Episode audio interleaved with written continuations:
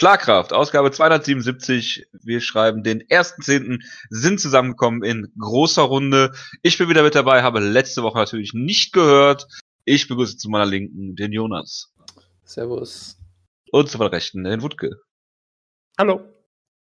Ich hätte schwören können, dass jetzt Rousey kommt. Nein. Okay.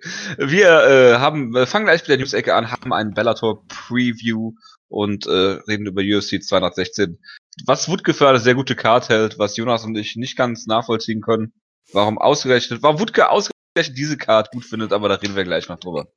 Ich, ich habe ich hab nicht mal gesagt, dass, ich habe letzte Woche nicht mal gesagt, das ist eine sehr gute Card. Ich habe gesagt, es gibt interessante Kämpfe auf der Card. Oder gute Kämpfe, die ich mir anschauen möchte. Ich werde mir nicht die ganze Card anschauen, bin ja nicht bekloppt. Aber Gut. Ich, ich sag mal so. Aber Walt Harris gegen Mark, die Hand of Godbeer, wirst du dir wohl angucken. Also wenn ich schon mal von der, wenn ich die Karte dann schon schaue, dann schaue ich mir auch so einen Kampf an. Ja, klar. Schaust Aber ich, so ich habe an? mir nicht vor, Matt, Matt, Matt schnell gegen Marco Antonio Beltran anzuschauen. Dein Verlust, Schade. würde ich sagen. Jonas Lieblings, äh, Zweitlieblings-Twitter-Follower Mike Fagan kann dann wieder witzige Anspielungen machen auf den Nachnamen. Der macht gerade genug Anspielungen über die Bundesliga, die mir nicht gefallen, deswegen ist mir das ähm, nicht, nicht so ähm, sehr gut. Ja. Ich bin sehr froh, dass ich nicht unter unterwegs bin.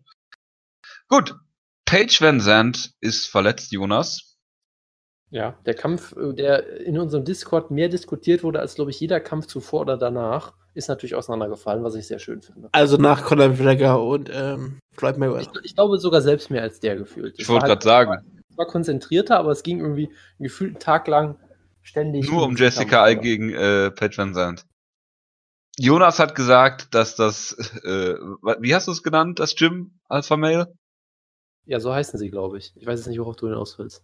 Nein, du hast irgendwas gesagt, dass es sehr versifft ja, also sie, sie hat ja dieses Update gepostet. Also ich, ich hatte ja erst gesagt, dass sie, glaube ich, ich hatte ja behauptet, dass sie einen Bandscheibenvorfall hat, weil sie so, so äh, aktiv an ihrem neuen Buch schreibt. Äh, und dann kam sie halt raus und sagt, ja, ich habe, sie hat tatsächlich irgendwas an der Bandscheibe und sie hat irgendwie Pink Eye und Ringworm und äh, Staph genau. Infection und Blut, Genau, sie hat also alles Bakterielles, was man sich so holen kann. Und äh, weiß ich nicht, ähm, Lepra oder so, keine Ahnung, also irgendwie so alles so ungefähr. ja, Lepra. Und das wird ähm, sein.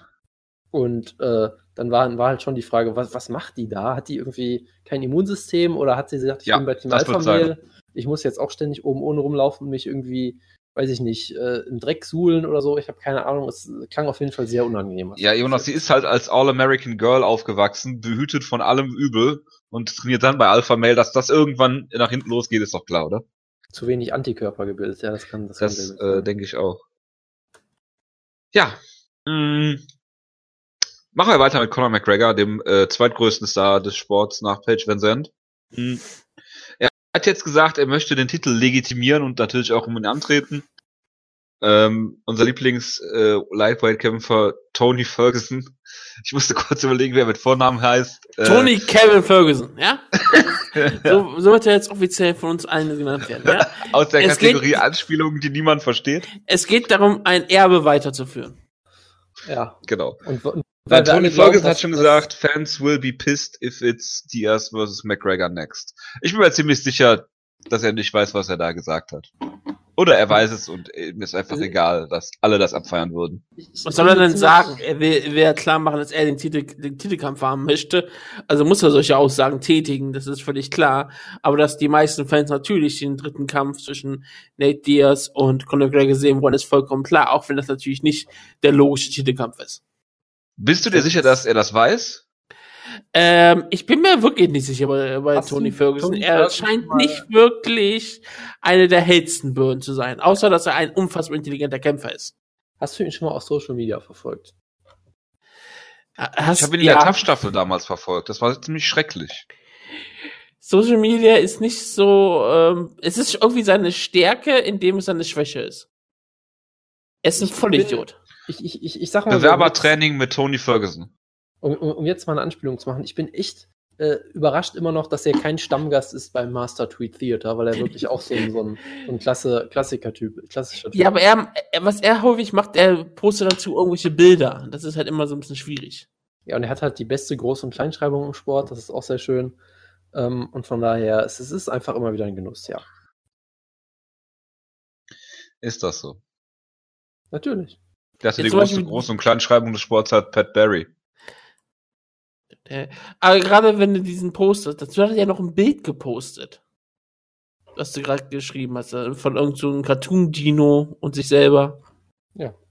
Er ist völlig ähm, neben der Spur. Aber das macht ihn ja irgendwie auch großartig und schrecklich gleichzeitig. Ja. Korrekt. Großartig, ja. Ich finde ihn relativ nicht großartig, aber gut. Machen wir mal weiter. Ja, er hat sich auch mit Verdum in die Haare gekriegt. Verdum ist äh, natürlich auch ein absoluter Sympathieträger. Er ist, äh, was ist er? Botschafter des tschetschenischen Sports. Absolut. Was absolut. er dann Hand in Hand mit äh, Ramsan äh, Kadyrov, unserem Lieblingsdiktator, ausführt. Hat äh, Tony Ferguson beim Media Lunch zu UFC 216 ähm, die einen sagen beleidigt, die anderen sagen nicht beleidigt. Ähm, hier ist auch immer wieder entscheidend, aus welchem äh, spanischen Background man dann kommt. Ich würde einfach mal das Schlimmste behaupten äh, äh, oder vom Schlimmsten ausgehen und sagen, dass er das äh, homophob gemeint hat, aber das macht natürlich überhaupt nichts. Er meinte das nämlich nicht so und er wird auch dafür spenden. Also Na, die Sache die, ist äh, homosexuelle Community. die Sache ist ja, er hat es ja als Beleidigung gemeint. Die Frage ist halt, wie inwieweit fern ist er sich bewusst, dass es eine hohe Beleidigung ist. Das ist halt die Sache. Es ist trotzdem eine Beleidigung. Äh, ja, es ist eine Beleidigung, aber es ist halt schon noch äh, äh anders äh, zu, äh, ja.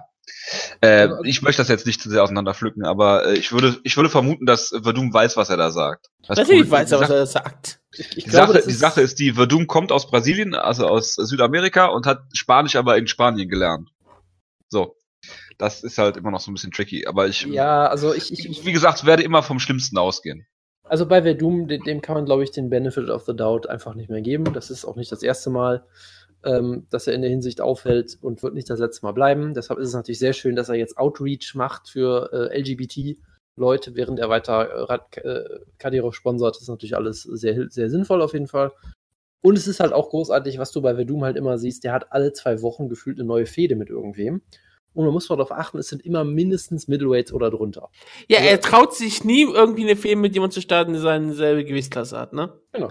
Dann fängt er halt eine Fehde mit Luke Rockhold an und ich weiß gar nicht, wer der letzte war. Er hat auch schon eine Fehde mit Kane Velasquez angefangen. Ja, aber das ist halt die Ausnahme. Ich glaube, ich sind, glaube er legt sich einfach mit jedem an. Ich glaube jetzt nicht, dass das ex. Ich glaube, also ich kann, ich würde ihm viel vorwerfen, aber ich würde ihm nicht vorwerfen, dass er sich nur mit kleineren anlegt. Wie gesagt, ich hätte Coach Edmund, dem größten Coach aller Zeiten, angelegt. Ja, der ist natürlich deutlich größer als Verdum, das ist richtig. Das, da ist natürlich mein, mein Argument zerfällt gerade, merke ich. Ja.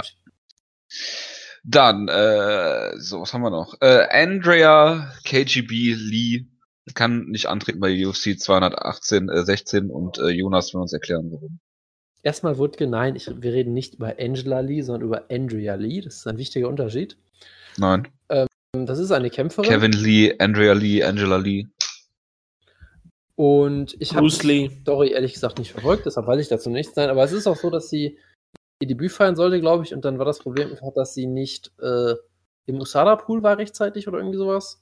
Ich glaube schon. Ich habe es nur aufgeschrieben, weil du es drin haben wolltest. Aber es ist nicht eigentlich relativ egal. Ich meine, Brock lässt halt auf Dauer kämpfen. Ja, das hat sich auch bei dem bewährt, diese Praxis. Ja. ja. Hat seinen also, Kampf gegen Markant damals gewonnen. Sie hätte tatsächlich bei UFC 216 kämpfen sollen und dann ähm, Short Notice halten, aber gesagt, nee, äh, ist nicht, weil du halt im, im Testing Pool sein Ja, musst. aber was ich mich, was ich mich frage, ist dann so jemand wie Okami zum Beispiel im Usada Pool drin? Äh, Der Kampf war in Japan. In Japan gibt es weder, ja, Gewichts, weder Gewichtsklassen noch Usadas, weißt du doch. Nein, also so. keine Nein, Ahnung. Also, das ist halt ich finde das halt immer so ein bisschen äh, Grauzone, ne? wenn du halt Short Notice hast. Es sind ja nicht alle Leute, die Short Notice sie ja auch gar nicht im Usada Pool sein. Ist korrekt. Ne? Das, also komisch, dass da jetzt so eine Geschichte draus gemacht wird. Naja, egal. Ähm, Michael McDonald, Mayday, wird sein äh, Bellator-Debüt im äh, Dezember feiern. Das wäre eine gute Bellator-Überleitung, wenn ich nicht äh, noch Kampfankündigung und eine neu neue Neuigkeit hätte. Ähm, die Bayerische Landesmedienanstalt hat jetzt endgültig vor Gericht verloren gegen, weiß nicht, ob es Sufan, ist es Sufan noch gewesen? Ja, ne? Die waren immer noch in diesem Prozess drin, weil ich meine, Sufan hat ja eigentlich mit der UFC jetzt nichts mehr zu tun. Keine ähm, ich, ich, auf ich jeden Fall haben sie. Dass es, dass es eine persönliche Klage von Oliver Kopf war. Vermute ich jetzt einfach. Ja, das kann gut sein. Oliver Kopp, äh, unser Lieblingsangestellter äh, von allem und niemandem. Mit dem Kopf durch die Wand, ne? Ja, jedenfalls äh, hat die Bayerische Landesmedienanstalt ja irgendwie äh, 2010 gesagt, dass sie, dass sie Kampfsport-Events der UFC in Deutschland halt verbieten, weil Sport 1 halt in München äh, ansässig ist oder war ähm, damals UFC gezeigt hat, dann wurde diese, äh, dieses äh, Urteil vor zwei oder drei Jahren aufgehoben, da wurde neu, neu verhandelt und in dieser Zeit der Aufhebung äh, konnte es halt trotzdem noch gezeigt werden, weil es halt nicht rechtskräftig war in diesem Zeitraum und jetzt hat äh, das Gericht halt äh, der UFC oder SUFA oder wem auch immer da Recht gegeben. Ich glaube, die äh, Bayerische Landesmedienanstalt hat noch ein Revisionsrecht bis irgendwie äh, zwei Wochen oder sowas. Ähm, es gibt dazu, also ich ich kann, ich weiß jetzt nicht, ob das in irgendeiner Form irgendwelche Auswirkungen hat. Ich kann es mir fast nicht vorstellen, weil äh, Pro7 seit eins ja die Rechte hat. Sie es auf diese Zusammenfassung von UFC Hamburg letztes Jahr einmal gezeigt haben im Fernsehen. Äh, es gibt natürlich zu diesem ganzen Ding eigentlich noch ein Jugendschutzproblem im Free TV in Deutschland. Ähm, ja. Ob das jetzt wirklich irgendwelche Auswirkungen hat, mag ich mal dahingestellt sein. Es gibt dazu natürlich einen Pound-Artikel. Natürlich wird auch in diesem Ground-Artikel nicht der Autor genannt, wie in jedem Ground-Pound-Artikel, wo ich mir fast jedes Mal ähm, lassen wir ist das. Ist das allerdings so? Ich habe ich hab tatsächlich, glaube ich, auf der Seite war ich lange nicht mehr, aber das haben die auch früher nicht gemacht, oder? Die früher haben die das nicht gemacht, aber es ist mittlerweile in jedem Artikel so, dass kein Autor genannt wird und das finde ich ziemlich, ziemlich schrecklich. Und es geht um Exposure für die vielen Journalisten, die da arbeiten. Äh, ist ja schrecklich. Ja, die äh, viel freien Journalisten, die für äh, Ground Pound arbeiten und für Run Fighting die wahrscheinlich nicht einmal ähm, Geld bekommen für das, was die für Groundboard machen. Äh, vermutlich nicht. Es ist dann halt einfach für Exposure und das ist natürlich super, wenn der Name nicht draufsteht. Oder es sind direkt Angestellte von Sat 1. Also bei mir steht hier ein Name, aber ist ja auch egal. Okay. Bei mir stand es auf jeden Fall nicht. Ich gucke aber nochmal rein. Ähm, ja, Kampfankündigung. Dominic Cruz gegen Jimmy Rivera, Wutke. Jimmy oh. Rivera ist erstaunt, dass Dominic Cruz den Kampf angenommen hat. Warum ist er darüber erstaunt? Weil er nicht gedacht hat, dass Dominic Cruz jemanden wie ihn kämpfen würde. Das ist auch richtig. Natürlich ist ähm, Dominic Cruz über dem Niveau eines Jimmy Riveras. Aber nachdem er den Titel verloren hat, muss er ja irgendwann wieder zurückkommen. Ich finde das dann deswegen auch vollkommen in Ordnung. Jimmy Rivera hat eine sehr, sehr starke äh, Siegesserie. Ich glaube, er ist jetzt seit Ewigkeit um sich. Seit er bei Ultimate Fighter ähm, das Finale verloren hat, oder, nee, seit er im Ultimate Fighter House verloren hat, Entschuldigung, gegen Dennis Bermudez hat er keinen einzigen Kampf mehr verloren. Das war 2011, also er hat sich eine richtig starke Serie aufgebaut, zwischen die auch Siege über Raya Faber und Thomas Almeida. Also, es ist schon, er ist ein ziemlich beeindruckender Kämpfer, er ist auch noch mit 28 Grad auf den Höhepunkt seines Schaffens und ich finde, das ist ein guten, ähm, ähm, guten Kampf für Dominic Cruz wieder ähm, in Tritt zu kommen. Es ist ein gefährlicher Gegner, aber es ist ein Gegner, der normalerweise schlagen sollte.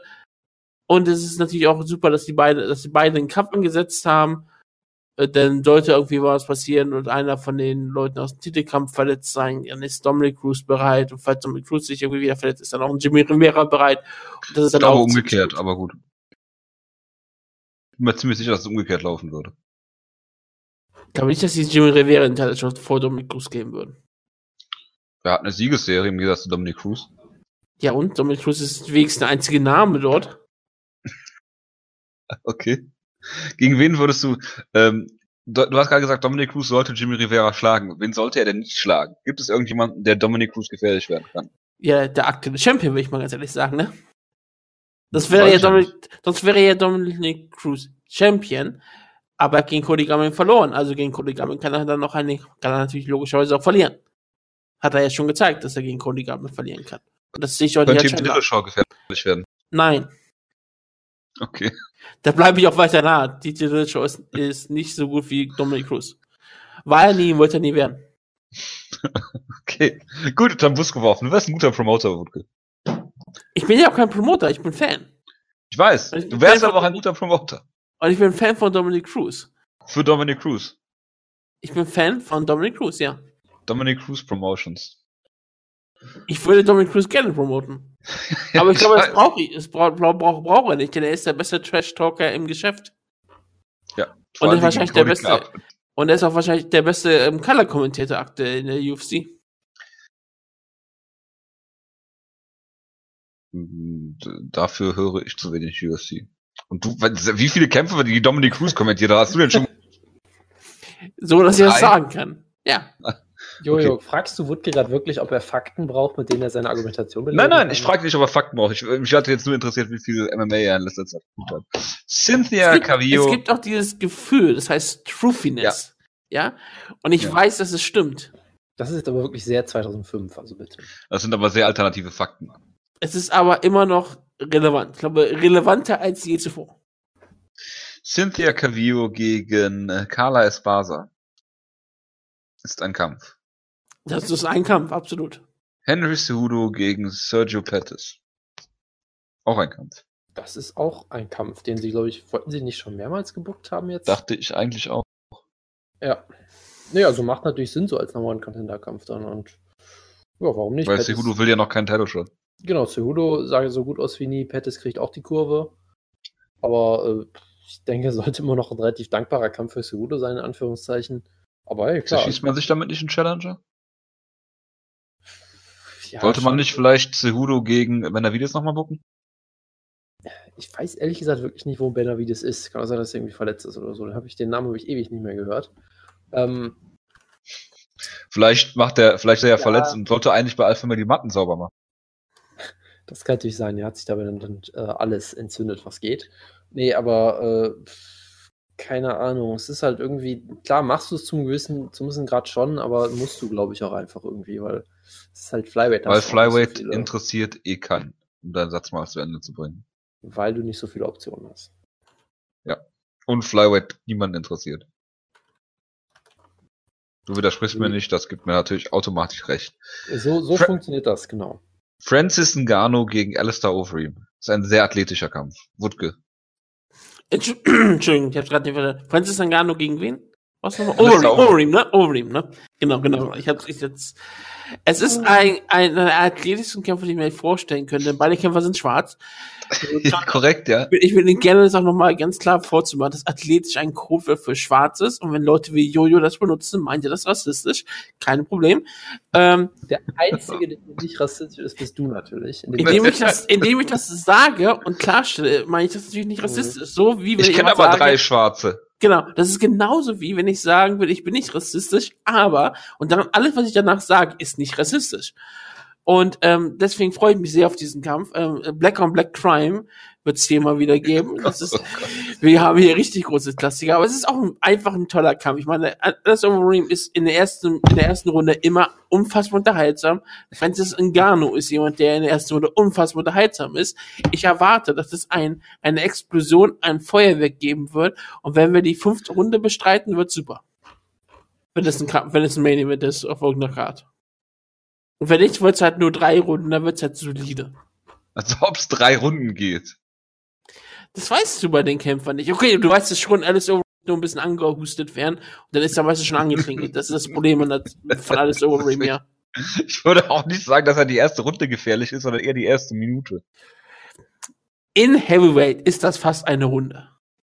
Ich würde, ich würde sagen, dieser Kampf riecht förmlich danach, dass überhaupt nichts passiert, weil Overeem dadurch glänzt, dass er nichts macht in den meisten seiner letzten Kämpfe und Gano auch eigentlich immer abwartet und irgendein Heavyweight dann einfach dumm in ihn reinläuft. Das wird Overeem natürlich auch irgendwann machen, aber ich glaube, äh, erstmal wird es ein äh, 35-minütiges Abtasten geben. Das würde auf jeden Fall neue Rekorde stellen für einen Drei-Runden-Kampf, ja. Ich, ich, ich hoffe auf ähm, Adelaide Bird als Punktrichterin. Äh, ja, also es hat halt natürlich das Potenzial, dass es sehr brutal endet und sehr unterhaltsam wird. Es kann natürlich auch ein abtastender Kampf werden, wo lange nichts passiert und gerade vielleicht, es könnte auch sein, dass Overeem einfach zu taktisch gut und, und äh, technisch noch gut ist und einfach so Stick and Move macht und drei, 15 Minuten lang Sidekicks zeigt und Jabs oder so und damit dann gewinnt. Das kann natürlich auch alles sein. Ich, tippe erstmal oh, Das wäre geil. Natürlich wäre das geil, das wäre großartig. Äh, aber ich tippe erstmal darauf, dass er dann doch irgendwann vermutlich erwischt wird und dann fällt, wie, wie so häufig. Ähm, aber ja, das äh, ist auf jeden Fall im Heavyweight eine der besten Ansetzungen, die wir machen, ganz aktuell, seien wir ganz ehrlich. Gut, dann habe ich noch einen Flyweight-Kampf. Äh, Liz Camouche gegen Alexis Davis. Wo war Liz Camouche eigentlich letzten Jahre nach ihrem äh, Ronda Rousey-Kampf? Also sie hatte noch ein paar Kämpfe, aber sie ist, ist den Namen Aber völlig unterm Radar. ja. Sie, sie musste wahrscheinlich irgendwo arbeiten, um Geld zu verdienen. Ich meine, sie hat halt auch äh, das zum einen sicherlich, zum anderen hat sie, glaube ich, auch einige Kämpfe verloren. Zum Beispiel noch das Davis-Kampf, wo sie ziemlich äh, outclassed wurde. Und das heißt, sie ist vermutlich deswegen auch in der Versenkung verschwunden, weil sie halt nicht mehr auf diesem hohen Niveau war. Sie hatte in den letzten, seit äh, der Alexis Davis Kampf immer nur einen Kampf pro Jahr. Ein, einmal gegen Misha Tate im Jahr 2014. Der hat sie verloren. Dann ein Jahr später, genau ein Jahr später fast, gegen Lauren Murphy. Das war 2015. Im November 2016 hat sie ihren letzten Kampf gehabt gegen äh, Kathleen Shoyakian. Und hat sie per Split Decision gewonnen. Also, ähm, es ist für sie bestimmt nicht immer so einfach gewesen. Und jetzt, jo. Gibt's das Rematch? Wer weiß ja sehen. Das Rematch gegen Alexis Kampf Davis im sie Flyweight, ne? Ja, genau. Im ersten Kampf sah sie schon sehr schrecklich aus eigentlich, aber gut. Ja, aber das ist ja jetzt auch schon wirklich ähm, vier Jahre her. Man weiß ja nicht, was sich in den vier Jahren getan hat. Alexis Davis war in der Zwischenzeit schwanger. Ja. Und die sind alle vier Jahre älter. Das ist korrekt. Gut. Das, ah nee, eine Kampfansetzung habe ich noch. Das ist eine gute Überleitung zur Bellator-Ecke. Ähm, oder Ryzen. Ryzen kommt zuerst, ne? Ist ja auch egal. Auf jeden Fall, äh, Douglas Lima gegen Rory McDonald wird im Januar stattfinden. Um den Welterweight-Titel. Bitte, Wutke. Ryzen. Ryzen News. Ähm, es gibt eigentlich nichts besonders viel zu sagen. Es wird, äh, die Ryzen wird auf jeden Fall im Okay, dann können wir weitermachen. wird im TV übertragen in, in japanischem ähm, Fernsehen, aber nur eine Stunde. Das wird, wird, wird gesch- geschaut werden, was sie übertragen wollen. Wahrscheinlich den Rena-Kampf, das ist relativ logisch. Und vielleicht ein, Ja, paar, Aus, ein paar Auszüge von dem Turnier. Vermutlich den Rainer-Kampf und den Rainer-Kampf. Ja, weil King Rainer hat das auch eine Gegnerin. Die wird antreten gegen Crystal Stokes aus den USA, glaube ich, ist sie. Sie ist 0, 0 und 0, also sie ist perfekt für King Rainer. Sie ist auch ziemlich groß und das ist, glaube ich, das Einzige, warum sie hier ähm, ange ähm, Nein, sie trainiert mit Cyborg. Was? Ich glaube, das wäre das Einzige, warum sie den Kampf kriegt, weil sie mit Cyborg trainiert. Ja. Aber, und weil sie einigermaßen in die Gewichtsklasse reinpasst. Da gibt es nicht viele aktuell. Und äh, ja, King Rainer, ähm, das wird dann unterhaltsam, weil, weil King Rainer ist King Rainer. Jerome Lebaner kommt wahrscheinlich endlich zu ähm, Ryzen. Man weiß es bei Jerome Lebaner natürlich nie so wirklich. Äh, er könnte sich jederzeit ähm, doch noch verabschieden und da nicht antreten. Er kämpft gegen den ähm, legendären Rocker Martinez. Ähm, Rocker Martinez ähm, hat vor kurzem bei Deep gekämpft in, ähm, am 15. Juli und hat da Jaideep Singh besiegt. Ist ähm, 11 und 4, ein Veteran in, in der ähm, asiatischen Szene. Er kommt, glaube ich, aus Guam oder so. Deswegen ähm, freue ich mich sehr, dass Jerome Lebaner da ist. Vielleicht kann danach auch Baruto rauskommen. Wir kriegen noch den Kampf, den wir alle sehen wollten. Das würde mich sehr, sehr freuen. Und ja, ich glaube, das war's. Außer natürlich den größten Kampf, den wir angesetzt haben bekommen. Denn es ist der Kampf, auf dem Jonas und ich immer gewartet haben. Jetzt als Grappling-Match werden. Wir werden feststellen, wer für immer Recht hatte, für alle Zeiten, wer der beste Wrestler ist. Nämlich, Dan Henderson ist verletzt und da hat sich Ryzen gesagt, es gibt nur einen würdigen ähm, Kämpfer, der ihn ersetzen kann. Nämlich, es gibt Hatten nur sie nicht, einen. wollten sie nicht jemand anderen haben zuerst? Nein, nein, es gibt nur einen Namen. Und so. es ist auch relativ klar, dass eigentlich dieser Name der bessere Name für alle Zeiten gewesen wäre. Der nämlich Kazushi Sakuraba kämpft gegen den wahrscheinlich ähm, besten Mixed Martial Arts Kämpfer aller Zeiten, der nicht Dominic Cruz heißt. Er kämpft gegen Frank Shamrock. Er kämpft gegen Frank Shamrock. Ich hatte gerade sehr große Angst, dass er gegen John Jones kämpft, aber mich beruhigt. Sakur Sakuraba gegen Shamrock. Sakuraba gegen John Jones. Er ist in Japan. Als, Grap als Grappling-Match wäre das vielleicht sogar unterhaltsam. äh, ja, garantiert. Und garantiert. ich meine, John Jones hat, hat sehr viel Zeit. Also ich meine, er könnte es tun. Aber ja, ähm, was, Jonas, was sagst du? Sakuraba, Frank Shamrock in Grappling-Match. Das klingt doch eigentlich unterhaltsam. vollkommen, ich meine, sie sind beide total kaputt. Ja, Ähm, und es ist zumindest nur ein Grappling-Match, das heißt, es wird noch gehen. Ich meine, ich habe damals ja auch Ja. Sakuraba gegen Henzo Gracie geguckt bei Metamoris, das war auch okay. Auch wenn Sakuraba nicht mehr viel machen kann, außer liegen. Ähm, aber Frank könnten Shamrock, sie Teile des Kampfes worken? Äh, also Frank Shamrock würde, glaube ich, vehement bestreiten, dass er sowas schon mal gemacht hat. Ähm, ja klar, aber er würde es erst, würde es erst tun. Ich traue ich trau denen das durchaus zu, ja. Also, ich meine, wenn Hideo Toko es schafft, äh, Matches zu work, in denen wenn er als Silver dabei ist, dann, dann schafft das Frank Shamrock auch, glaube ich. Da habe ich jetzt keine so großen Bedenken. Aber es ist unterhaltsam, oder? Wenn man jetzt ehrlich ist. Ich meine, nicht besonders. Ich, ich, ich, ich, kann nur, ich kann nicht garantieren, dass ich es mir nicht angucken werde, aber ich kann nicht garantieren, dass ich es mir angucken werde, sagen wir es mal so. Ähm, es ist halt, äh, naja. Weißt du, was auch sehr unterhaltsam ist? Das sind auch so Sachen, die ich gerne skippen würde, wenn ich es könnte, aber gut. Liebe Gemeinde, so kurz vom Tag der deutschen Einheit gibt es nur andere Einigkeiten in der ganzen Welt, nämlich die Einigkeit, dass Ronda Rousey die größte Kämpferin aller Zeiten ist. Nicht nur im Mixed Martial Arts, nicht nur im Judo, sondern im Sport ist sie die größte Kämpferin aller Zeiten, wahrscheinlich in der Weltgeschichte. Vielleicht ist das auch ganz klar zu sagen, es gab nie eine größere Figur in der weiblichen Welt. Ronda Rousey ist alles und deswegen lesen wir ein kurzes, äh, ein kurzes Kapitel nur, denn es ist ein Zitat von ihr. Das ist, das heißt einfach nur, das Gefühl kenne ich und jetzt kommt einfach nur ein Zitat. Manches versteht man nur, wenn man es selbst durchlebt hat. Und diese Worte gelten heute noch genauso, wie sie damals geschrieben waren. Und Sehr wir haben, inspirierend wir haben ähm, natürlich auch Geburtstage und ähm, wir haben eigentlich keine Geburtstage. Das ist ein bisschen schwierig heute. Am heutigen Tag gratulieren wir einfach nur mal Ryan LaFlair. Er wird 34 Jahre alt. Wow. Und weil uns äh, manche Leute natürlich erst am morgigen Tag hören, am Montag, ähm, da haben wir natürlich auch noch wenigstens zwei ähm, zentrale Geburtstage. Gratulieren wir vorträglich Ed Shortview Sermon, die Muay Thai Machine und wir gratulieren dem Mann, der nicht Gangrel ist. David Heath 40. Also das hätten oh. wir uns diese Woche echt sparen können, oder? Ja, es ist, es ist ein absolut. Wir können uns ähm, jede Woche sparen. Nein, nein, nein, das ist ein zentral. Das die Sache ist nämlich, ähm, es gibt noch zwei Kapitel.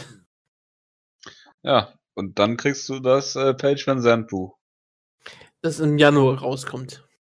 Ja. Wir müssen, wir müssen diese zwei Kapitel sehr strecken. Ab sofort gibt es jede Woche äh, ein Wort dann, da, würde das, da würde das ziemlich lang werden. Aber ähm, am Tag der deutschen Einheit hat nebenbei ähm, Leo Kanz Geburtstag, was sehr viele Leute auf Twitter freuen wird. Das ist, das ist sehr schön, ja. Und Atlan Amorgov. Ja. Sympathen. Auf jeden Fall. Gut, gehen wir äh, über zu Bellator. Äh, warum auch immer wir das noch hier äh, besprechen. Eduardo Dantas gegen Darian Caldwell. Bitte. Ich meine, das ist vermutlich sogar einer der besseren Kämpfe, die Bellator buchen kann aktuell.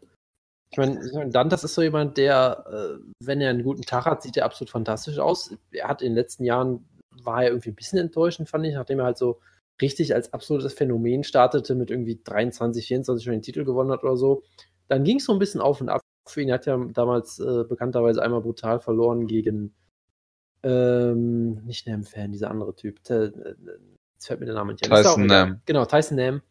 Äh, und hat dann, das hat dann auch mal Kämpfe gehabt, wo man sagt, so, ja, hat, hat zum Beispiel mal eine Dis Decision gegen Joe Warren verloren, was so der klassische Joe Warren-Kampf war, den er natürlich nicht, eigentlich nicht gewonnen hat, aber es war halt vielleicht eng genug und es hätte nicht so eng sein sollen. Keine Ahnung, es ist in letzter Zeit irgendwie so ein bisschen enttäuschend gewesen, vielleicht könnte man sagen.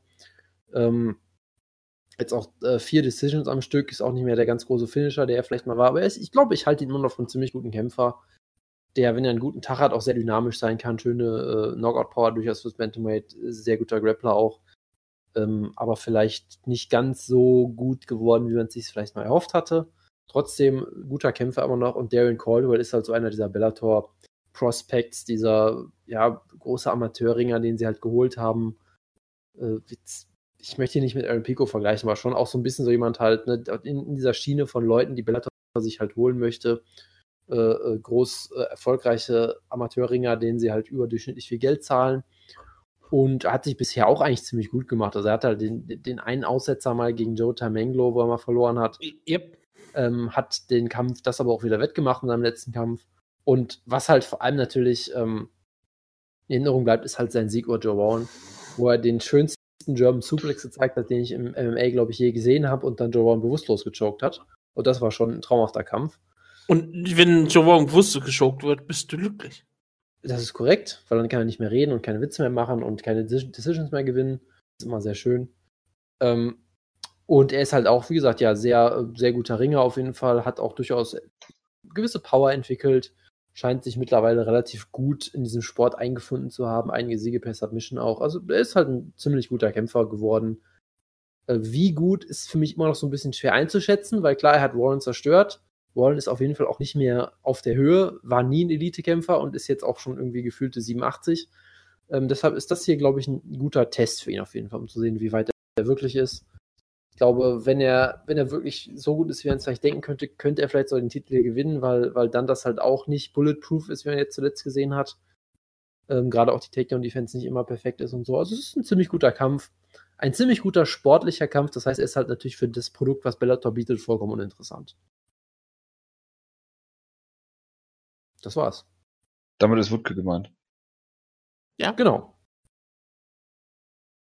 Wutke, möchtest ja. du irgendwas über den Kampf sagen? Du hast gesagt, äh, ich, ist sportlich der ist sportlich relevant, deswegen ist es uninteressant für mich. Ich bin, ich, ich bin auch sehr beeindruckt, dass die ganzen anderen Namen auf der Karte drauf sind, wie Pat Curran, das, der gescheiterte Superstar, den sie haben. Ja, so wunderbar. Paddy, Paddy Mike ist wieder da, ja. Daniel Strauss. Also da, das sind halt schon da, da sind wirklich einige der Leute drauf, die Bellator in Anführungszeichen versucht hat zu pushen als echte Sport.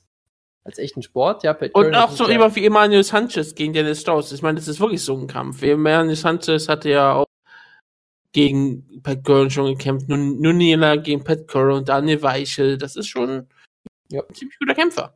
Ja. Und ich meine, gerade Pat Curran ist ja so der Posterboy, über den wir auch unfassbar viel geredet haben im Laufe der Jahre, weil er halt, ich, ich mal, er war mal ein Hypekämpfer von mir auf jeden Fall. Ja, und logisch, deshalb, davon da ging es auch bergab. Ja, er, er, war auch mal richtig, richtig gut. Ich habe ihn mal als, als ernsthaften Top 10 Featherweight und so weiter gesehen. Er ist wahrscheinlich immer noch richtig, richtig. hat oder was? Mit der Peruvian Necktie. Ja, das ist natürlich der, der einzige Grund dafür, da hast du vollkommen recht. Nee, aber gut. auch. Äh, er ist immer noch richtig, richtig gut. Ich meine, seine einzigen waren gegen Dennis Strauss, ähm, Patrick Gefähre, der, der bessere Bruder, und dann der Weiche. Ja. Also. Klar, also äh, wie gesagt, äh, rein von dieser sportlichen Sache ist Featherweight auch immer noch die beste Division, die Bellator hat, mit Riesenabstand. Weil Pat Curran ist richtig gut, Daniel Weichel ist richtig gut. Ähm, ich bin mir ziemlich sicher, dass Pat Curran in der UFC auch ein Top 10 äh, Kämpfer sein würde. Also, man hat mittlerweile halt gesehen, dass, dass er doch ein paar Schwächen hat. Er hat halt immer, immer das, dass er halt gerne kontert und Leute gerne kommen lässt und oft wenig macht. Und das hat halt oft funktioniert, weil er Leute dann halt brutal ausgenockt hat. Du hast halt schon die, die Schwächen davon gesehen, dass er halt Kämpfe dann durchaus mal aus der Hand gibt einfach und gerade in letzter Zeit oft einfach manchmal Kämpfer hat, wo er einfach nie wirklich einen Zugriff findet zum Kampf und dann verliert er halt entweder oder sieht halt nicht so überzeugend aus. Und eine seiner größten Schwächen aktuell ist halt, dass sein Körper immer mehr nachgibt dass er halt sehr häufig verletzt.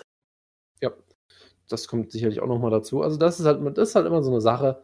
Aber äh, natürlich trotzdem sehr guter Kämpfer und ich meine, äh, wir können ja direkt mal einen Übergang machen. Ich meine, äh, Daniel Strauss, auch ein sehr guter Kämpfer. Ja, sehr guter Ringer, auch mittlerweile auch ein ziemlich solider Striker geworden, ähm, der auch vermutlich in der UFC im Featherweight locker mithalten könnte. Ob er jetzt wirklich mal in, in Richtung von Title Shot kommt, weiß man halt nie.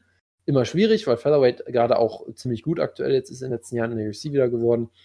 Aber auch jemand, der halt auch nur verloren hat gegen ja, Pitbull und, und Curran und solche Leute. Ja, und eigentlich auch wirklich nur gegen Pitbull und Curran. Er hatte ja. Ähm, eins, zwei, zwei Kämpfe, nee, drei Kämpfe gegen, gegen den Pitbull hat er dreimal verloren. Er hatte zwei Kämpfe gegen Curran, einmal in seiner Bellator-Karriere ganz spät. Also einen Kampf hat er gegen Curran ja auch gewonnen. Und er hat äh, am Anfang seiner Karriere schon mal gegen Pat Curran verloren. Und ja. zwischendrin hat er ja auch mal äh, Pit, äh, Pitbull Ferrer ja auch mal besiegt. Also es ist ein wenn du nur Niederlagen gegen Pitbull Ferreira hast und gegen Pat Curran, das ist nun wirklich keine Schande. Und du hast beide auch schon mal besiegt. Also zeigt genau. auch, dass er die gewinnen kann.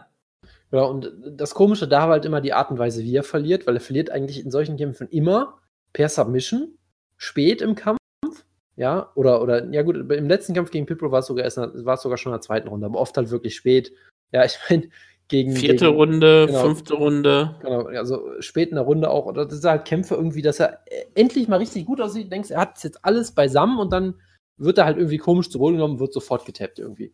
Also so ganz komisch, vielleicht, dass er irgendwie dann mental äh, nicht äh, fa fast schon so Chelson-esque vielleicht, von, von der ja auch immer gesagt wird, er verliert Kämpfe, die er klar dominiert hat, gibt es ja irgendwann aus der Hand, weil er irgendwie mental nicht mehr da ist oder so, vielleicht einfach die Konzentration nachlässt, irgendwas. Also es ist, wenn er verliert, ist es auch nie, dass er schlecht aussieht, sondern immer, dass man denkt, der hätte den Kampf eigentlich gewinnen müssen.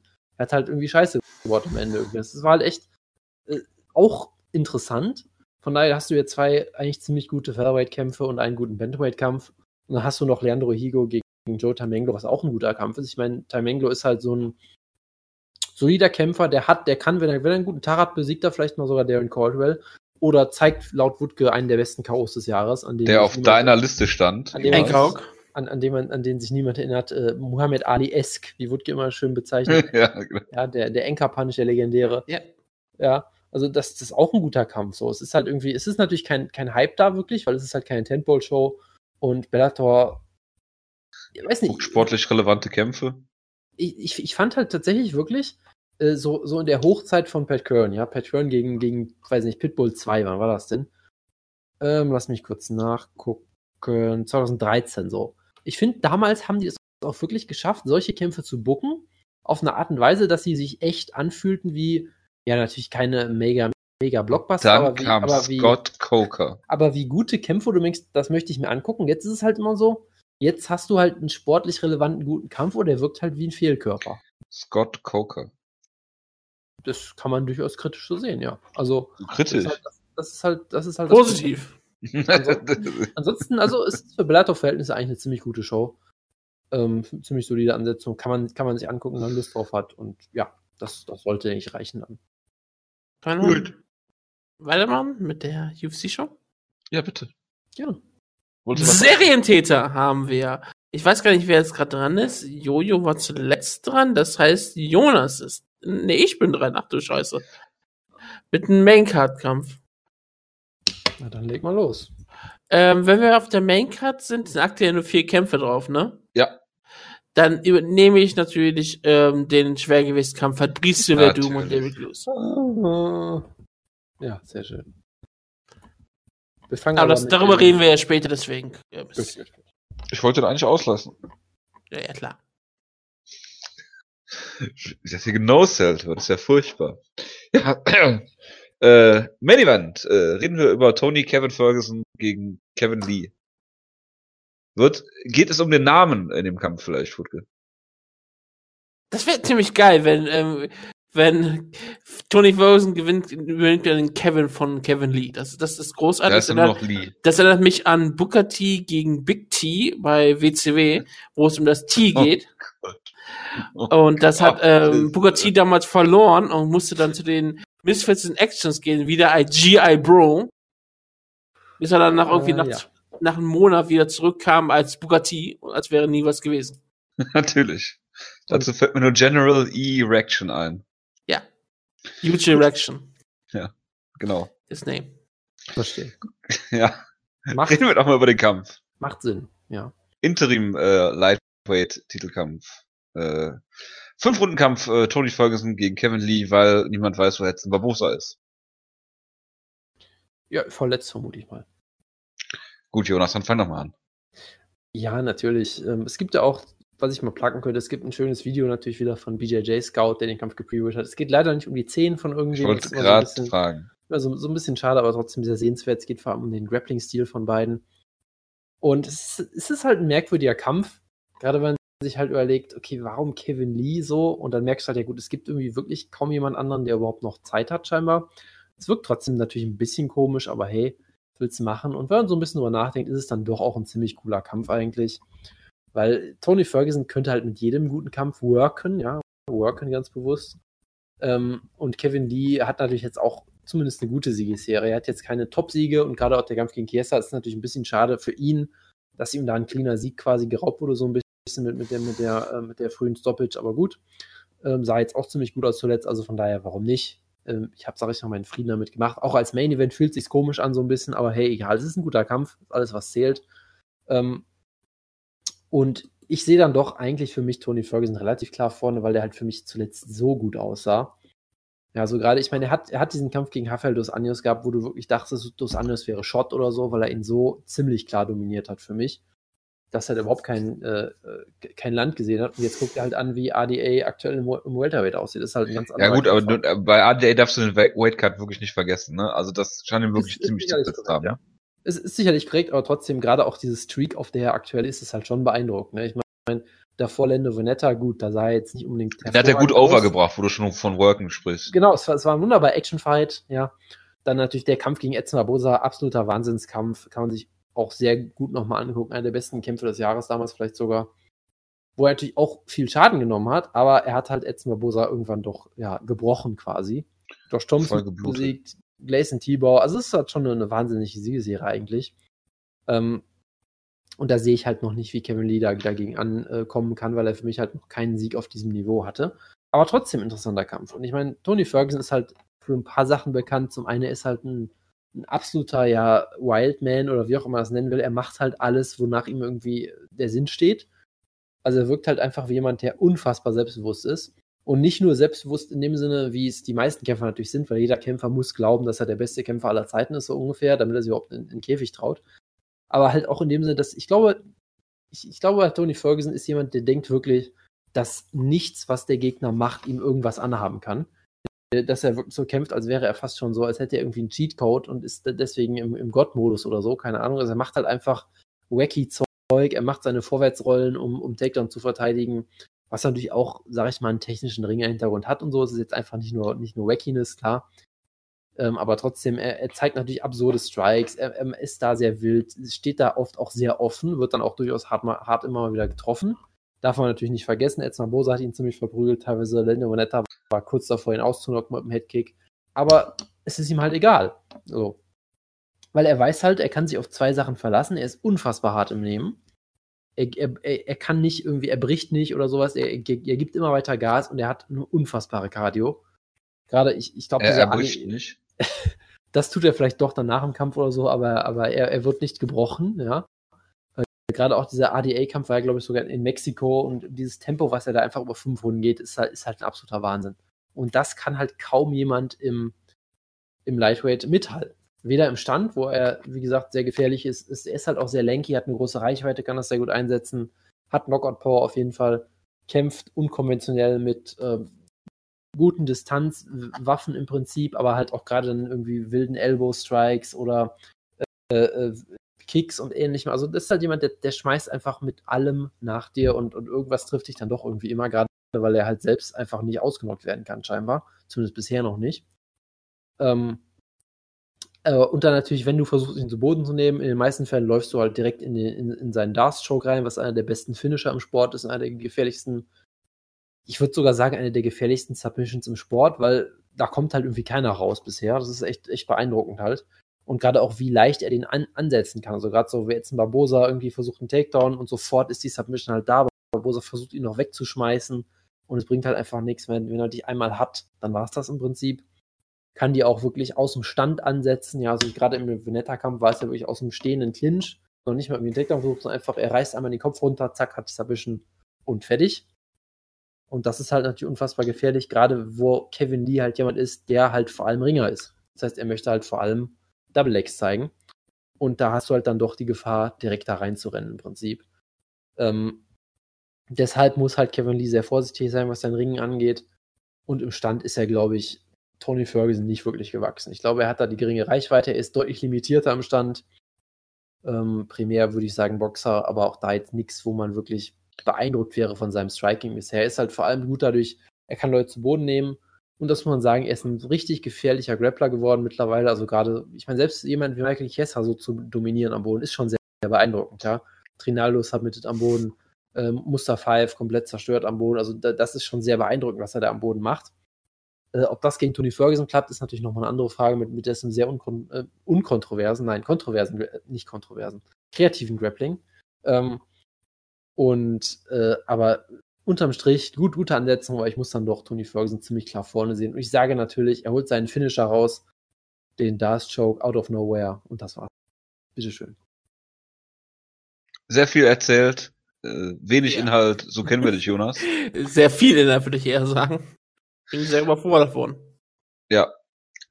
Im Prinzip alles gesagt, was ich sagen wollte, dass Kevin Lee halt diesen Ringer-Hintergrund hat, dass er früher oder später ringen wird, wenn er merken wird, dass er mit äh, Tony Ferguson im Stand nicht zurechtkommt. Ähm, er hat diesen Stil, dass du äh, ihn nicht ausrechnen kannst, ist einfach der bessere Kämpfer.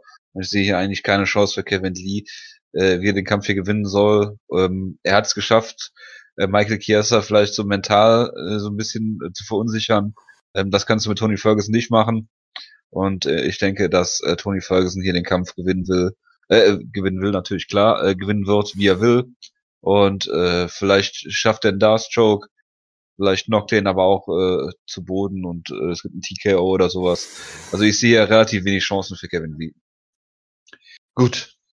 Äh, wir haben ja Tony Ferguson Anthony Amand Ferguson heißt er ja in Wirklichkeit. Er hat auch einen Sohn, der heißt dann Amand Anthony, weil er, das hat, das ist natürlich normal, das muss, du musst dann einfach nur umdrehen für deinen Sohn. Äh, wir alle wissen, sein Nickname ist El Kakui, das ist Spanisch für Kevin. Kakui. Und äh, ich freue mich, ich freu mich deswegen sehr auf diesen Kampf zwischen den beiden Kevins hier. Und ähm, es wird auf jeden Fall ziemlich leidsamer. Tony Ferguson hat in letzter Zeit, glaube lange Zeit keine schlechten Kämpfe mehr gehabt. Ob Kevin Lee den Title Shot nun wirklich verdient, ist eine andere Sache. Muss ich immer fragen, wer ist da, wer ist fit, wer ist nicht gebuckt. Und ja, wer Kevin Lee hat Matt Veach besiegt. Richtig, Matt Veach, ähm, dieses Mal kein Faktor. Das ist, das spricht dann vielleicht ähm, gegen Kevin Lee. Aber äh, Francis Rinaldo ist natürlich auch sowas wie ein Matt Veach. Den kann er dann auch vielleicht, äh, der ist auch ein wichtiger Faktor, den man mal besiegen muss, um einen Title Shot zu bekommen. Aber ja, ähm, ich, ich glaube auch, dass Tony Ferguson einfach auf einem höheren Niveau ist. Kevin Lee ist ein sehr guter Kämpfer, hat auch noch, er ist auch noch ziemlich jung, 25. Das ist ja, er kriegt jetzt ja seine Chance. Wenn er sie verliert, naja, hat er bestimmt später noch mal eine Chance bekommen. Wird er später bestimmt mal Chancen bekommen. Aber ja, Tony Ferguson ist auf den Höhepunkt seines Schaffens. Er möchte gegen Leute wie Conor McGregor antreten. Er möchte gegen Kibik Nurgomedov irgendwann mal antreten. Und ich glaube, das sind noch seine Gegner der Zukunft. Deswegen sage ich auch, Tony Ferguson gewinnt in den Kampf in der zweiten Runde per Submission. Tja. Äh, Common Event, äh, ich möchte jetzt nicht lange äh, drüber reden und auf die Ausgabe verweisen, äh, bei der wir äh, vor kurzem schon über den Kampf Mighty Mouse gegen Ray Borg gesprochen haben. Ich schaue mal kurz nach, welche Ausgabe das war, damit wir das sogar wirklich dann die Leute Guckst du das nach? Ich gucke ich guck es gerade nach. Okay, perfekt. Ähm, wir waren uns eigentlich einig, dass, ähm, dass hier der, der Sieg wird, der Mighty Mouse zum alleinigen Rekord hilft. Ähm, Moment, ich, ich muss natürlich jetzt sagen, jetzt wo ein Monat vergangen ist, bin ich mir sicher, dass Ray Borg äh, exponentiell sich verbessert hat und Mighty Mouse da besiegen. Nein, also ich denke, es wird natürlich immer noch so laufen. Ich halte Ray Borg immer noch für sehr gut und ähm, sehr. Die, die Zukunft gehört weiterhin ihm, ihm glaube ich, wobei es in der Zukunft vermutlich einfach keine Flyweight Division mehr geben wird, aber das ist ein anderer Punkt. Was? Ähm, aber ja, es ist, es ist halt kein so schlechter Kampf, der gemacht wird, glaube ich. Es ist halt immer so ein bisschen blöd, dass der Kampf für fast alle Contender eigentlich ein bisschen zu früh kommt, aber was willst du machen? Und äh, ja, ich, ich bin, es ist, es ist Mighty Mouse. Es wird immer noch unterhaltsam, es wird immer noch schön anzusehen, es wird immer noch Sport auf höchstem Niveau und darauf allein kann man sich ja auch schon mal freuen. Es war Schlagkraft Ausgabe 273, die Rückkehr des Klimas. Gut. Dann ähm, in der äh, Serientäterkampf Fabrice Verdum gegen ähm, Derek Lewis, der, wie lange war, äh, war er zurückgetreten? Zwei, zwei Tage? Wochen. Zwei Wochen ungefähr. Zwei Wochen, ne? Ja. Ähm, also es äh, war nicht ganz überraschend, dass er zurückgekehrt ist. Ähm, er kämpft gegen äh, Fabrice Verdum. Irgendwie habe ich das Gefühl, dass ich den Kampf schon mal gesehen habe, aber äh, war natürlich nicht der Fall. Äh, ja, man weiß, was Derek Lewis macht. Er haut verdammt hart zu. Er äh, legt sich auf seine Gegner und äh, er twittert. Bitte? Und er twittert. Und er twittert, ja. Kann man, wie gesagt, Im nur Gegensatz, empfehlen. Äh, im, Im Gegensatz bitte? zu Ryan Bader nicht aus dem Octagon selber, leider. ja. Genau, das ist auf jeden Fall ein Vorteil.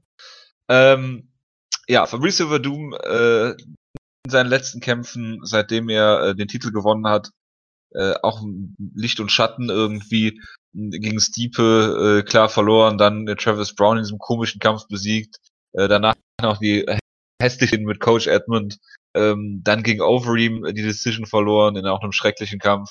Ähm, man weiß, was Verdum kann.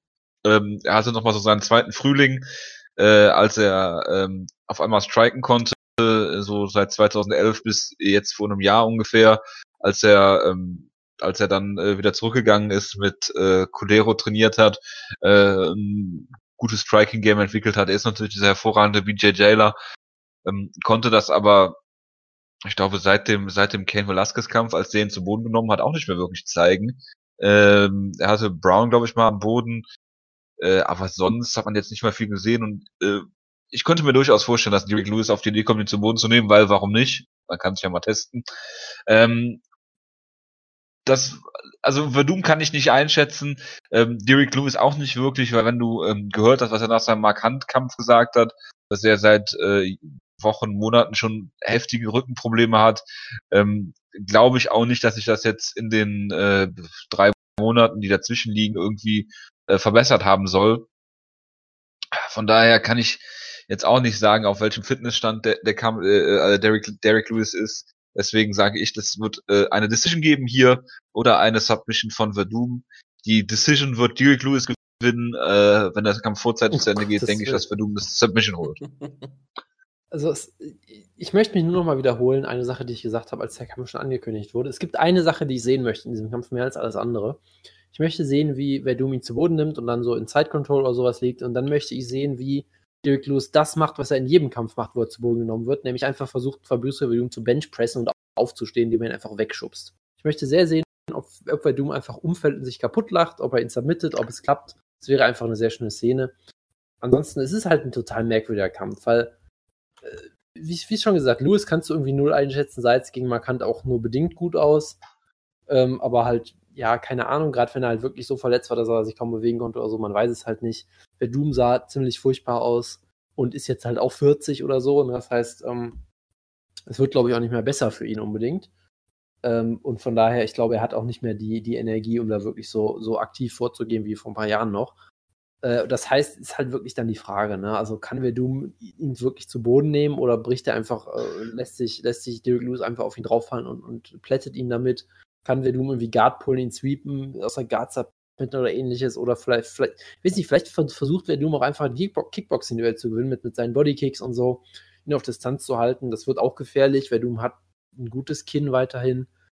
Aber es ist halt wirklich ein total merkwürdiger Kampf. Äh, wie gesagt, bis auf die eine Szene, auf die ich sehr hoffe, habe ich da jetzt auch keine wirklich konkreten Vorstellungen. Ich Würdest du dir wünschen, dass es diesen Match gibt und äh, The Doom den in Helikopterarmbar kontert? Äh, ich hoffe, dass dann, dass dann Derek Lewis das in einer Powerbomb kontert und wer Doom damit ausmacht, sagen wir es lieber so. Weil, äh, okay. ich, ich, Verstehe. Ist, ich sag mal so, man, also, also analytisch habe ich diesem Kampf nichts beizutragen, außer dass er absurd klingt. Und äh, äh, aus Fansicht kann ich mir nicht wünschen, dass Verdum gewinnt, nach dem, was er schon wieder von sich gegeben hat. Deshalb muss ich natürlich auf ähm, den Hurricane-Held Derek Lewis tippen. Ich sage übrigens Verdum, Wutke. Und sind wir mal ehrlich, ähm, Derek Lewis ist der sympathischere Kämpfer von beiden. Denn du, du, weißt, wenigstens, du weißt wenigstens, was du, was du bekommst von Derek Lewis. Und ich finde ja, auch schön, dass beide ihren, ihren letzten Sieg hatten über Travis Brown. Äh, das ist halt langsam wirklich dieser, dieser Faktor. Ähm, Travis Brown ist nicht einmal mehr eine, eine Mauer, über die man klettern muss. Er ist kein Gatekeeper mehr. Er ist einfach komplett am Boden angekommen. Aber egal. Das ist der Journeyman. Ja, das kann man auch ganz klar sagen. Ähm, ich freue mich auf den Kampf, aber äh, was ein schönes Schwergewichtskampf ist. Dirk Los ist immer unterhaltsam, auch wenn er mal verliert und wenn er gewinnt, ist er auch unterhaltsam. Es ist völlig egal. Bedum, ich brauche nicht mal zu sehen. Ich meine, er hat sich schon vor Ben Rockville gedrückt. Das muss man nochmal ganz klar sagen, fand ich sehr schade, dass der Kampf damals nicht stattgefunden hat, aber ich gebe ab Fabricio Verdum die Schuld. Und dann hat er gegen Overeem verloren, aber egal.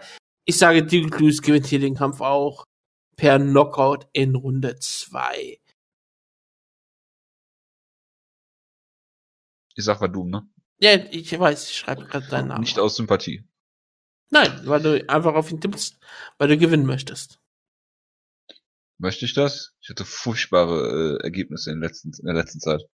Ja, aber wenigstens gehörst du zu den Leuten, die alle auf Formiga getippt haben, weil ich hatte jeder, der, der letztes Mal gemacht hat, auf Formiga getippt. Bis auf Mark Webber, der hat auf Sasaki getippt, deswegen grenzen wir ihn einfach ab mal aus. Benil Dariush gegen Evan Dunham klingt wie ein Kampf, den der Jonas jetzt äh, 25 Minuten lang analysiert. Deshalb kriegt der Wutke das Wort. Ähm, ich habe gerade Sachen eingefärbt. Ähm, Evan Dunham gegen Darius, ja, es klingt wie ein Jonas-Kampf, deswegen sage ich, ähm, Evan Dunham gewinnt eine langweilige Decision. ja.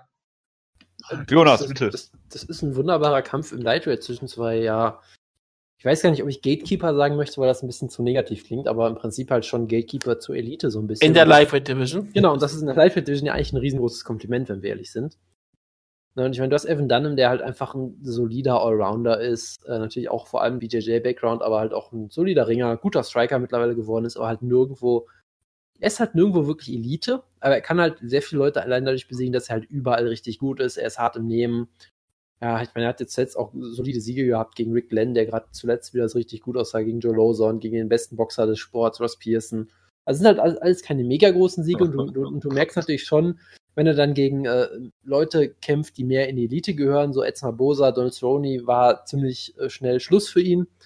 Gegen Dos Anjos hat er eine, eine, knappe Decision damals verloren vor vier Jahren, die viele Leute auch für ihn gescored haben. Das darf man auch nicht, nicht so, so leicht vergessen.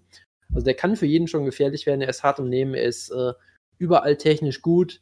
Er ist halt nicht der beste Athlet, er ist nicht der gefährlichste Finisher oder ähnliches, aber er ist einfach überall gut, überall gefährlich und ist damit einfach ein harten, hartes Matchup für fast jeden eigentlich, außer du kannst ihn halt perfekt sofort finishen oder ähnliches.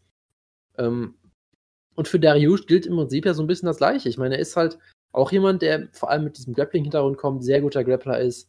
Ähm, natürlich das Problem hat, dass er halt nicht der hervorragendste Ringer ist. Das heißt, er musste jetzt halt einfach auch lernen, wie er striken kann gut. Das hat er mittlerweile auch richtig gut gemacht eigentlich. Ähm, halt dieser typische Rafael Cordero-Schüler, ähm, der das halt richtig gut macht. Ich meine, hat der Barbosa am Rand Einlage fast schon, hat das sehr gut gemacht, hat von den 18,5 Minuten ungefähr 17,5 gewonnen und dann wurde er halt brutal ausgenockt mit dem K.O. des Jahres, aber bis dahin hat er auch alles richtig gemacht.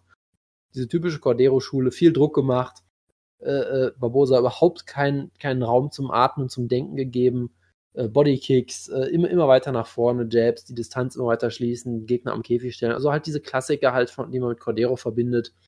Und das macht er halt richtig gut. Ich meine, der, der hat auch James Wick mal brutal ausgenockt, der hat auch durchaus gezeigt, dass er ein bisschen Power hat ähm, Rashid Magomedov besiegt, was auch viele Leute ihm nicht zugetraut hatten damals. Also er ist halt auch richtig, richtig gut, ja. Und das ist halt so ein bisschen die Frage, wer ist vielleicht der bessere Allrounder oder wer kann dem Kampf seinen Stil aufzwingen. Ich finde es ein bisschen schwierig, weil ähm, ich weiß halt nicht, ob Darius durchgehend Takedowns holen kann, weil dann schon so der Ringer ist auch. Ähm, und dann, ich könnte mir halt sehr gut vorstellen, dass es ein Striking-Duell wird. Und ich, glaube, Dunham hat da durchaus Chancen, weil er halt überall, wie gesagt, solide ist und ein guter, erfahrener Veteran ist. Aber ich würde Darius schon doch vorne sehen. Ich glaube, er hat halt diesen, diesen Cordero-Stil sehr gut verinnerlicht und kann da dann ein bisschen unter, unter, Druck setzen. Vielleicht das auch nutzen, um Takedowns zu holen oder halt sonst eine, eine knappe Decision gewinnen. Das wäre so mein Tipp jetzt. Aber richtig guter Kampf. Gut. Ich habe dem nichts hinzuzufügen. Jonas, du weißt, was jetzt kommt. Ähm, Sag Tom Duquenois. Okay, ich bin sehr stolz auf dich. Cody Stammen, Mr. Wonderful Spartan steht hier, das sind seine Nicknames, gegen äh, Tom äh, Duques Neu. Äh, nailed it, würde ich sagen. Das ist sehr, sehr gut gemacht. Danke. Ich bin, ich, bin, ich bin sehr stolz auf beide von euch, ja. Tom, Tom der Fire Kid, das, äh, der das größte Talent im Sport, laut manchen Leuten. Der. Halbkämpfer schlechthin, Team Schlagkraft, alles wunderbar.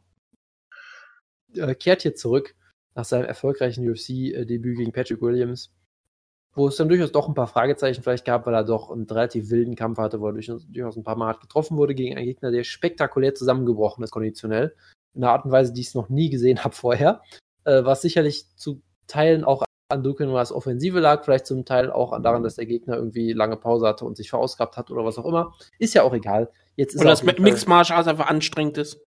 Das äh, habe ich gerüchteweise gehört, ja, das, das könnte auch, das könnte stimmen. Äh, jetzt hat er halt auf jeden Fall noch eine Chance, sich zu beweisen hier gegen, gegen Cody Stammen. Ähm, und das ist, es ist ein solider Kampf. Ich könnte jetzt ehrlich gesagt nicht viel über Cody Stammen sagen. Ist jetzt kein herausragender Kämpfer, so, äh, was ich da jetzt, äh, was ich da jetzt so sagen könnte, aber ich glaube, es ist von daher ein durchaus angemessener, angemessener Test, weil du stellst dich halt nicht sofort gegen irgendwie Top-Leute oder sowas, weil er ist halt auch noch ziemlich jung. Du hast noch Zeit. aufzubauen. Du musst ihn jetzt nicht rushen oder sowas. Ähm, und von daher kannst du ihm jetzt halt so einen Kampf geben. Ich glaube, das, das ist erstmal die richtige Art und Weise, das zu machen. Ja, ähm, Cody Stammen, äh, der weiße Phil Davis, könnte man vielleicht sagen. Einfach wegen, wegen seinem Nickname, das ist sehr schön. Ähm, aber jetzt auch nie, nicht jemand, der jetzt, glaube ich, ihn hier äh, vor wahnsinnig große Probleme stellen wird. Äh, und was man halt dabei, glaube ich, sehen wird, Tom Dukener ist einfach ein sehr talentierter Kämpfer. Prinzipiell überall, aber gerade vor allem halt im Stand ist er halt sehr gefährlich. Äh, gerade mit, mit eigentlich allen Waffen, mit Kicks, mit, mit Elbows im Clinch, gerade auch eine Spezialität von ihm.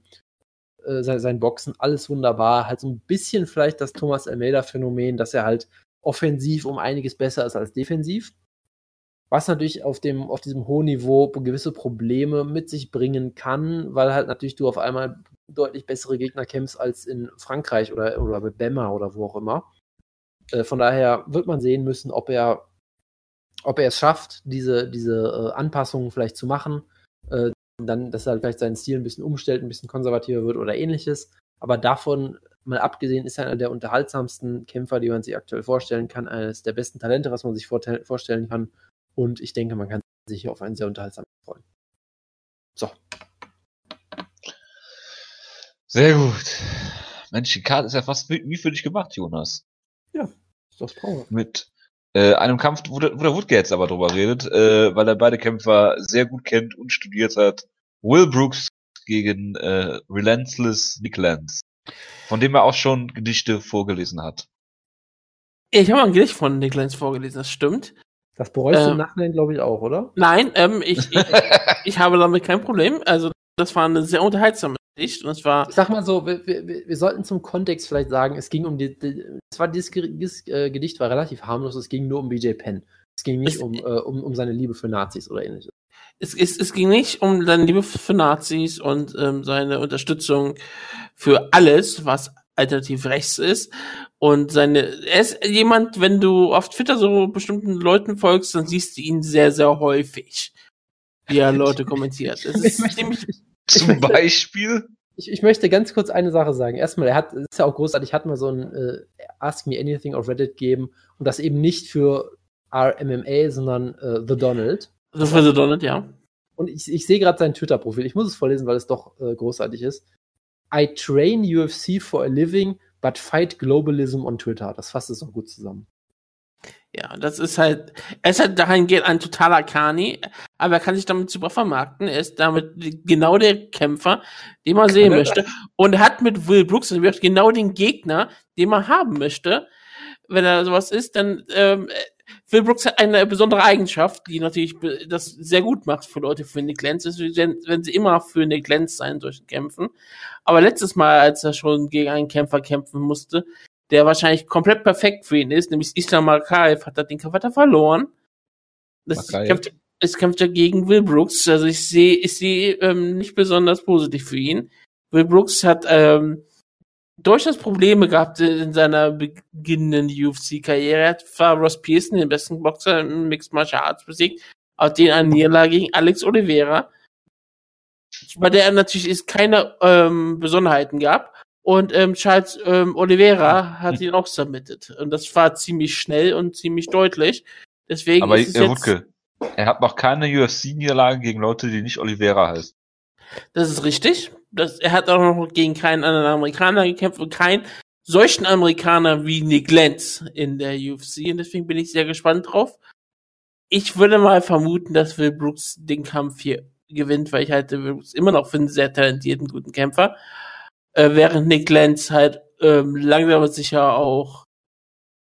Ich glaube nicht, dass er aus ihm noch was Besonderes wird. Er ist ziemlich guter Ringer, sehr unangenehmer Kämpfer. Und er ist, wie gesagt, relentless, aber ähm, Will Brooks ist, ist halt immer da. Er ist Ill Brooks und ich glaube, er wird sie allen Leuten zeigen. Ja, also Nick Lenz ist so jemand, die, den, man, den ich früher sehr sympathisch fand, weil ich nichts über ihn wusste. Und das hat sich jetzt geändert, seitdem ich gemerkt habe, wie er auf Twitter drauf Weil du einfach ein Esel bist. Weil er, nein, er war halt auch so ein bisschen der geborene Underdog fast schon, weil er halt diesen furchtbaren Kampf mal hatte, der größtenteils immer noch die Schuld von seinem Gegner war, sage ich weiterhin. Ja, wenn, wenn, Will, wenn Nick Lenz sich die ganze Zeit einen Käfig drückt und du nichts machst, dann ist nicht Nick Lenz alleine schuld, dass der Kampf scheiße Doch, war. Aber gut. Er ist alleine ähm, schuld, dass der Kampf scheiße war. Und dann hat du halt die, diese, diese großartige Twitter-Kampagne, wo es ziemlich offensichtlich war, dass die UFC ihn sofort feuern möchte und einfach ihn immer weiter bookt in Kämpfen, wo sie hoffen, dass er verliert, damit sie ihn feuern können, er einfach immer weiter gewinnt. Und dann hat er mal einen Draw und dann verliert er mal die ersten zwei Runden, ist klar, okay, er kann den Kampf nur bei Finish gewinnen und er finisht nie jemanden, dann finisht er den Kampf. Es war halt ein interessanter Run irgendwie, der ihn irgendwie sympathisch machte, weil man halt nichts über seine Persönlichkeit wusste. Was auch so der Grund war, weil er ist halt einfach ein solider Kämpfer, halt nichts Spektakuläres, typischer Ringer, solider Grappler mittlerweile durchaus auch geworden, aber halt nicht jemand, der ein großer Finisher ist oder sowas. Großer Poet. Ähm, genau, fürs Lightweight jetzt auch nicht besonders physisch stark eigentlich. Also man hat immer das Gefühl, dass er, ich glaube, er ist schon groß in dem Sinne, dass er nicht einfach irgendwie locker das Gewicht cutten kann. Da hat er im Featherweight ja, glaube ich, auch ziemliche Probleme mit. Aber dass er halt schon im, im Lightweight durchaus von manchen Leuten so ein bisschen ähm, geroughhoused wurde oder so. Ähm, ist halt solider Kämpfer natürlich, guter Gatekeeper. Und ich glaube, es wird hier halt auch für Will Brooks reichen. Das wäre nämlich wirklich tragisch, wenn aus Will Brooks in der UFC nichts wird. Ähm, der, ja, der, diese ganze Karriere lief halt irgendwie sehr unglücklich, glaube ich, kann man, kann man sagen. Der, der Alex Oliveira-Kampf, wo er halt gegen einen riesen Gegner kämpft, der das Gewicht massiv verpasst, sich die Rippe bricht im Kampf und dann halt irgendwann nicht mehr kann. Gut, kann passieren. War natürlich auch bis dahin nicht, nicht brillant oder sowas, aber gut, kann passieren, dass er dann von Charles Oliveira locker submitted wird mit einem Standing Renegade Choke. Das war dann schon nicht toll. Kann auch passieren, weil Oliveira offensiv immer noch einer der brillantesten Grappler im Sport ist, wenn er auch ähm, als Gesamtpaket so seine Probleme hat, sagen wir mal, als Kämpfer. Aber gut, kann auch noch passieren. Aber wenn er jetzt gegen Nick Lenz verliert, dann gibt es echt keine Ausreden mehr. Und dann muss man sich wirklich denken, okay, ist Will Brooks wirklich auf diesem Niveau, was wir von ihm uns erwartet oder erhofft haben? Oh Gott, ich sehe gerade eine Werbung für Ray Borg gegen Dimitri oh. Johnson und Tony Ferguson. Äh, wo? Gegen Kevin Lee bei ähm, Pro7 Max. Pro 7 Max. Und Schwergewichte! Verdun gegen Derek Lewis. Das ist ein ähm, toller Trailer, passend in diesem Fernsehen. Das wird auch nächste Woche Sonntag noch laufen, bin ich mir sicher. das wäre großartig. Warum? Danke. Ist das letzte Mal passiert. Das hast du nicht gehört, ne? Nee. Danke für dieses Update. Ähm, genau, und deshalb, also ich, ich glaube Zum halt. Ende kommen, Jonas. Wenn er, Nick Lenz, äh, wenn er gegen Nick Lenz fällt, dann würde das schon große Fragezeichen aufwecken. Ich glaube, er ist der bessere Ringer, er ist, ist physisch stärker er sollte Reichweitenvorteile haben, er sollte auch eigentlich der bessere Striker sein. Und deshalb glaube ich, dass er den Kampf dann doch relativ klar gewinnen wird. Fertig. Bobby Green ist ein durchschnittlicher Kämpfer, den Jonas mal bis ins Unermessliche gehypt hat. Dann hat er natürlich drei Kämpfe in Folge verloren. Gott, ich merke wirklich, das ist, eine, das ist eine absolute Jonas-Karte. Das ist echt schlimm hier. Ja, ja das meine ich ja. Äh, ja, äh, Groovy Lando Vanetta ist in die UFC gekommen, hat äh, gegen Tony Ferguson einen guten Kampf geworkt äh, und äh, dann doch per Darstroke verloren hat John McDessie mit einem wunderschönen äh, Wheelkick äh, äh, augnockt und dann äh, gegen, gegen David Timor, der auch ein guter Kämpfer ist, äh, eine Decision verloren. Ähm, jetzt ist die Frage, wo geht der? Bitte? Team Schlagkraft, Länder Vanata. Ja. Ich wollte nur Krieg hier einen Gimmie-Kampf und das meine ich absolut, äh, wie ich das sage, äh, gegen äh, Bobby Green, äh, der nicht das ist, äh, was für das für Jonas ihn immer gehalten hat oder zu dem Jonas, äh, was Jonas äh, aus ihm machen wollte. Er hat mal mit drei Low Blows äh, einen Kampf entschieden gegen James Krause, die James Krause damals bei Fight for the Troops. Ähm, und äh, ja, Spencer Fischer ist der wahre King, das habe ich immer gesagt. Und äh, Bobby Green hat äh, privat einiges auch am Laufen, wenn man sich das mal äh, so anguckt, äh, seine Lebensgeschichte. Also und ich glaube, äh, und ich ja. glaube, dass hier Lando Veneta den Kampf äh, gewinnen wird per Decision. Ich freue mich auf jeden Fall die, auf die Szenen, wie Lando Veneta die ganze Zeit Wheelkicks macht und ähm, Bobby King Green versucht mit seiner Philly Shell dem Ganzen auszuweichen. Das wird großartig. Nein, also es ist ein, es ist ein unterhaltsamer Kampf. Bobby Green ist natürlich kein Elite-Lightweight, das muss selbst ich anerkennen, auch wenn er ein sehr unterhaltsamer Kämpfer ist. Äh, aber fairerweise muss man sagen, es ist auch nicht bewiesen, dass Lando Veneta ein Elite-Kämpfer ist. Fairerweise das hab ich noch nie gesagt. Sagen. Das hat doch auch du der Einzige, der das behauptet hat. Nee, natürlich nicht, aber deshalb sage ich halt nicht, dass es ein Gimmikampf ist. Das, das wollte ich damit nur sagen. Weil wie gut Lando Veneta ist, ist auch noch eine Frage. Er gibt auch durchaus Kämpfe aus der Hand und kämpft wild und gegen seine besten Interessen. Hast du ja wunderbar gesehen in dem Kampf gegen David Taymor zum Beispiel. Äh, von daher würde ich es jetzt nicht für unmöglich halten, dass Bobby Green hier gewinnt. Der ist immer noch ein ziemlich solider Boxer, der natürlich unkontrovers kämpft. Er ist immer noch ein solider Ringer, der auf. Unkontrovers? Wie kann man denn kontrovers kämpfen? Ähm, guck dir mal seinen Kampf gegen James Cross an zum Beispiel. Das war ein kontrovers. Das, das ist nicht kontrovers gekämpft, das ist eine kontroverse äh, äh, Entscheidung von äh, John McCarthy. Wie auch immer. Ja, auf jeden Fall Boy Green immer noch ein ziemlich guter Kämpfer. Ähm, auch wenn er natürlich, er hat halt das Pech, in Anführungszeichen. Ne? Ich meine, Edson Barbosa, Dustin Poirier, Rashid Magomedov sind halt auch harte Matchups so. Da ist auch keine Schande, gegen einen von denen zu verlieren, sage ich weiterhin.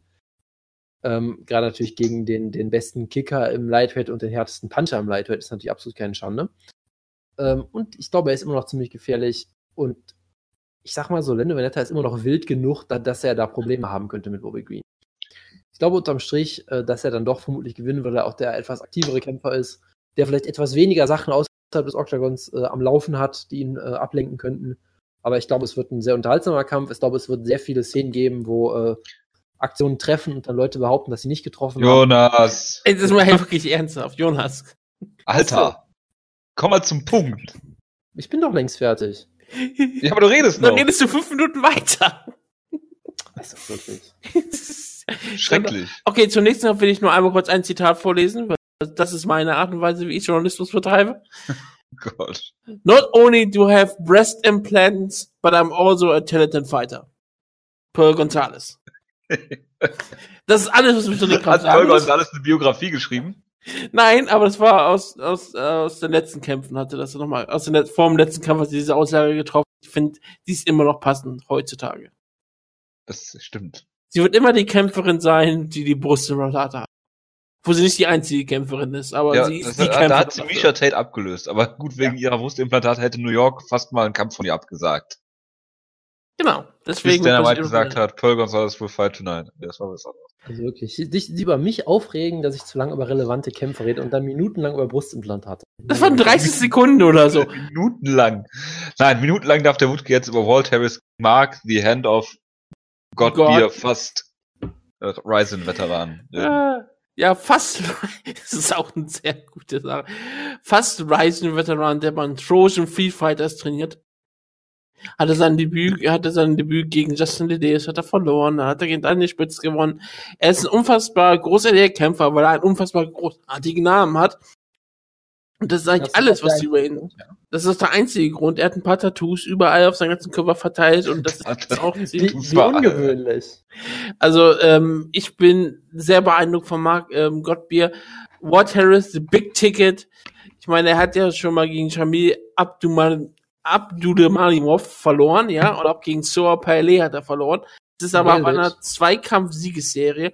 Und er hat auch das Wichtigste überhaupt gehabt, er hat Cody East besiegt, und deswegen ist er mir immer sympathisch. Aber ich sag trotzdem, Mark Gottbier wird hier den Kampf gewinnen.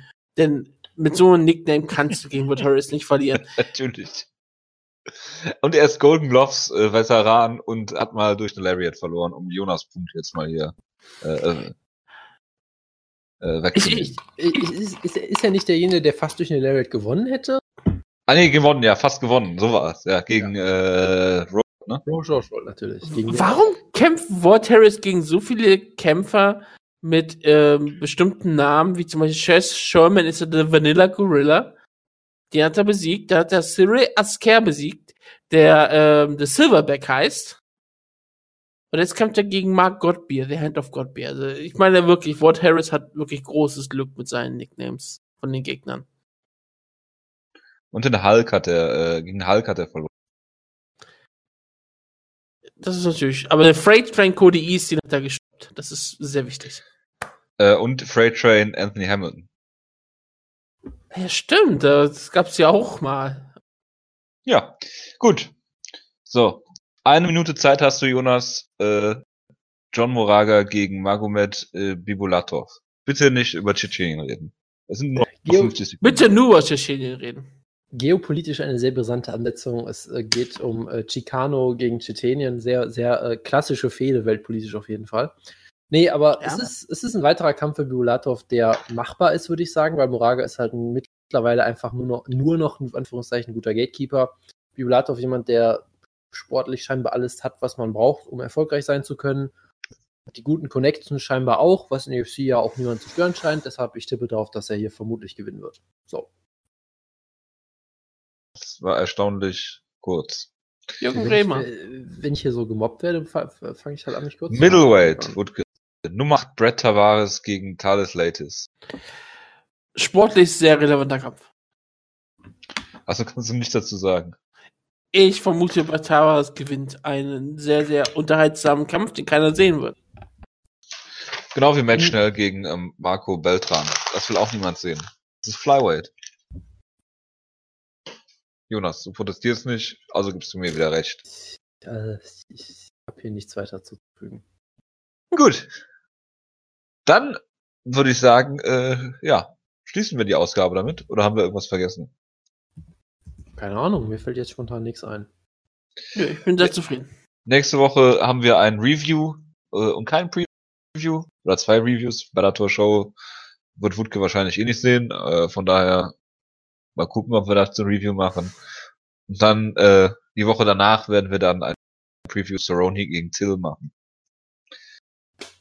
Was glaube ich der einzige Kampf ist, nicht von dieser Karte überhaupt besprechen will.